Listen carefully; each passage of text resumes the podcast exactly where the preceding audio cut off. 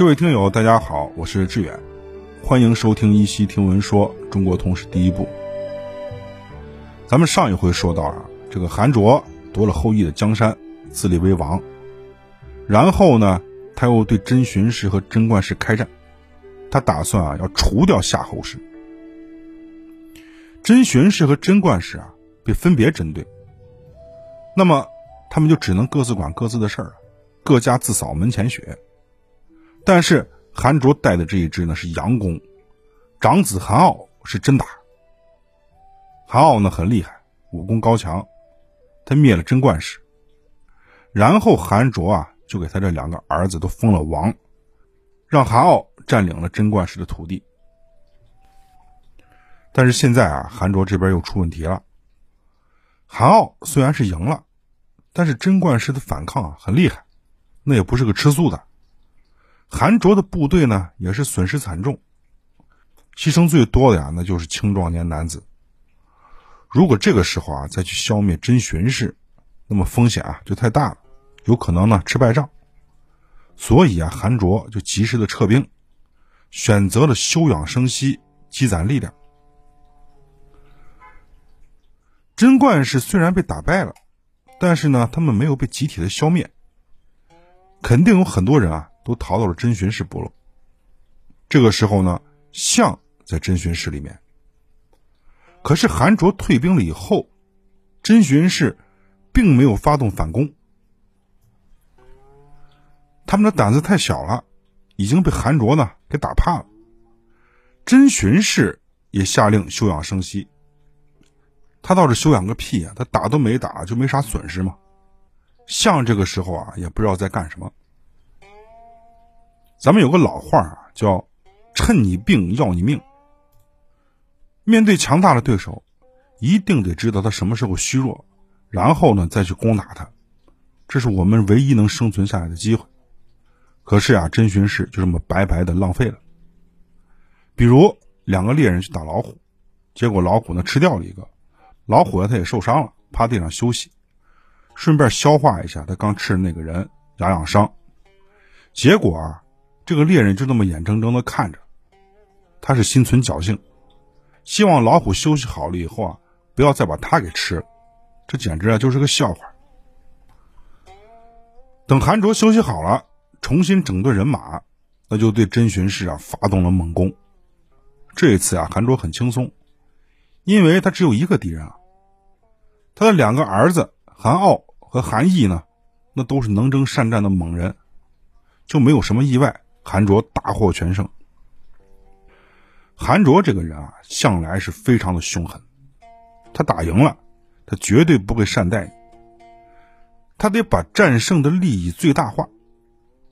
他一方面呢要清除项这个潜在的威胁，另一方面啊，他要扩大自己的实力，要把别人的土地。变成自己的土地，要把别人变成自己的奴隶。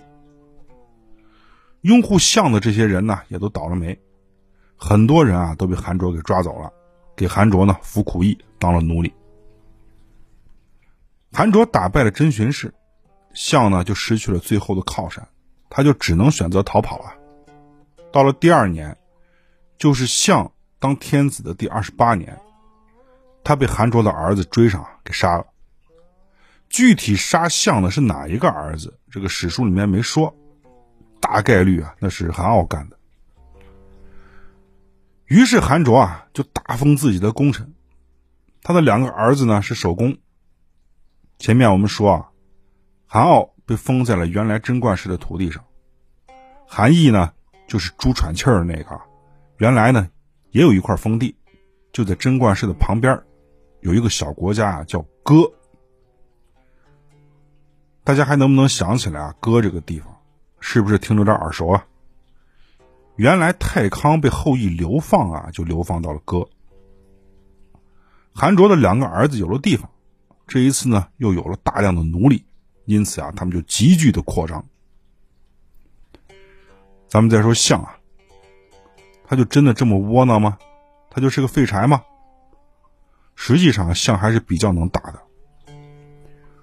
竹书纪年说，项在被赶出了京城以后，他还攻打过一些部落，比如淮夷和黄夷，是淮河的淮，黄色的黄。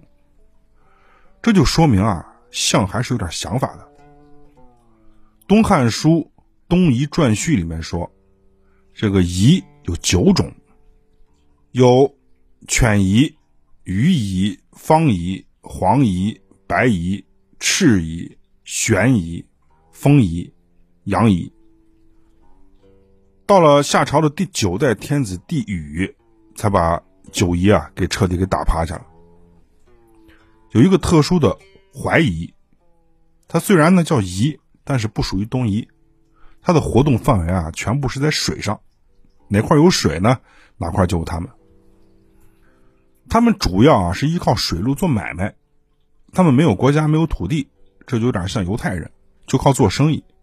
这就是后来曹邦的原型。非常的有钱，但是呀，他们总要到处去讨好国君。直到春秋战国的时候啊，这个怀疑还活跃在中国的各个地方。这《诗经》里面有记载，说怀疑曾经给鲁国的君主贡献了大量的金银财宝、象牙。韩卓呀，这一下可放心了，天下已定啊。可是啊，他万万没想到啊，夏朝居然还留下一个人，象还有一个儿子活着。他就是夏朝著名的少康。少康呢是项的遗父子，就是项死的时候，少康还没有出生。项的老婆叫民，也叫后民，那个民字很难写，就是后来一民钱两民钱的那个民。这后呢是他的尊称，表示啊她曾经是王后。她是有仍氏部落的公主。这个有仍氏啊，生活的地方就在今天山东的济宁。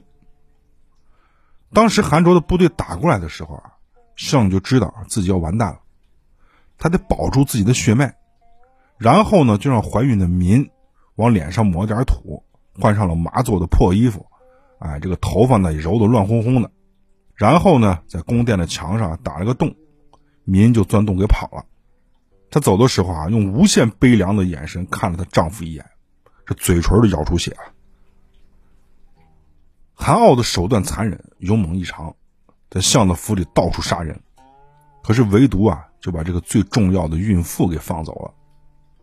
同时逃走的呢，还有一个非常重要的人，叫靡，靡靡之音的靡，这是一个非常厉害的大臣。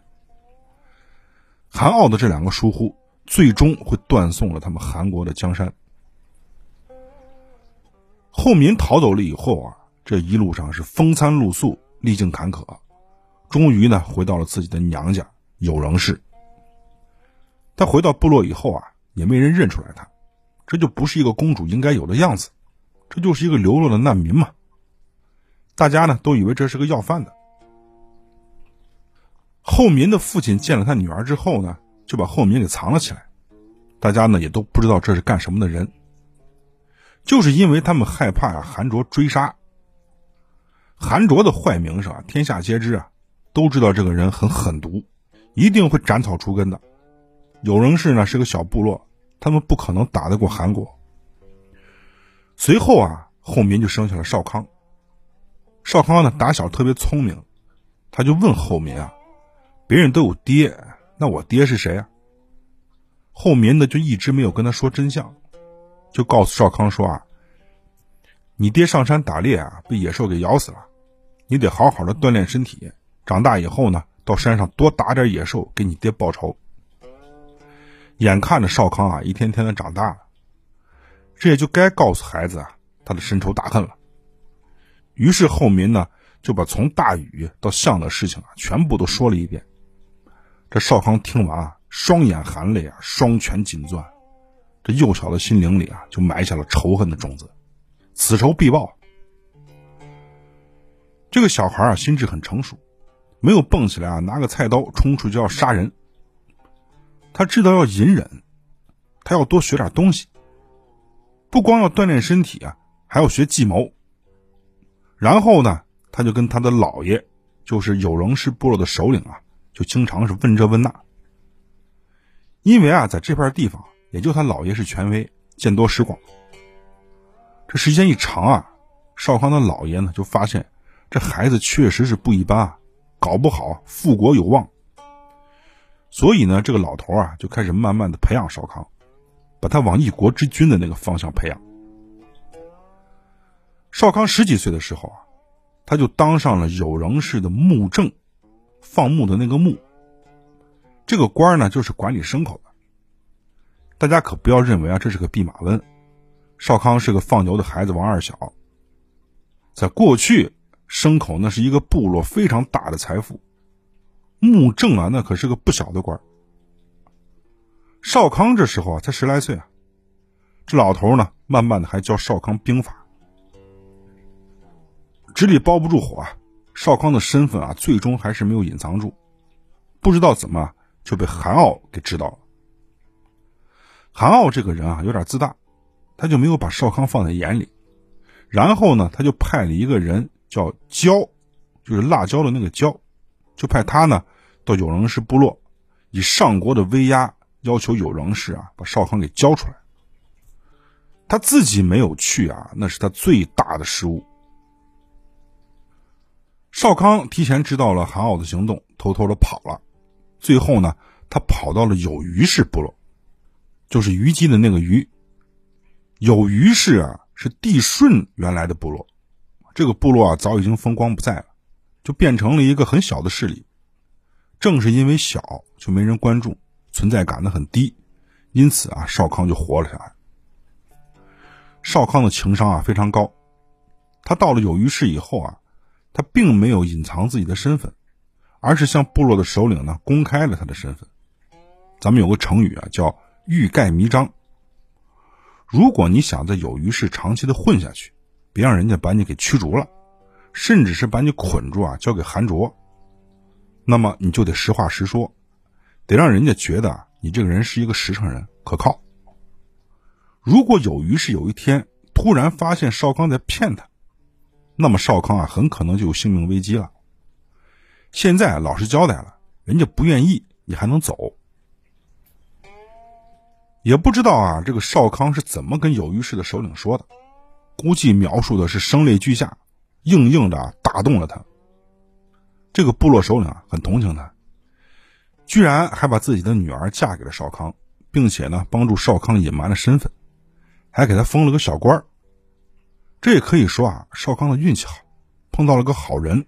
这个老丈人呢，还比较靠谱。少康现在担任的这个官不大，是个管伙食的，叫庖正。庖呢，就是厨师的意思，庖厨嘛。这实际上啊，就是对少康的一种考验，看看少康是不是个老实人，品德怎么样，能不能在这待住。结果少康顺利的通过了考验。这个部落首领呢，又给了少康一个方圆十里的小城，并且给了他五百个兵。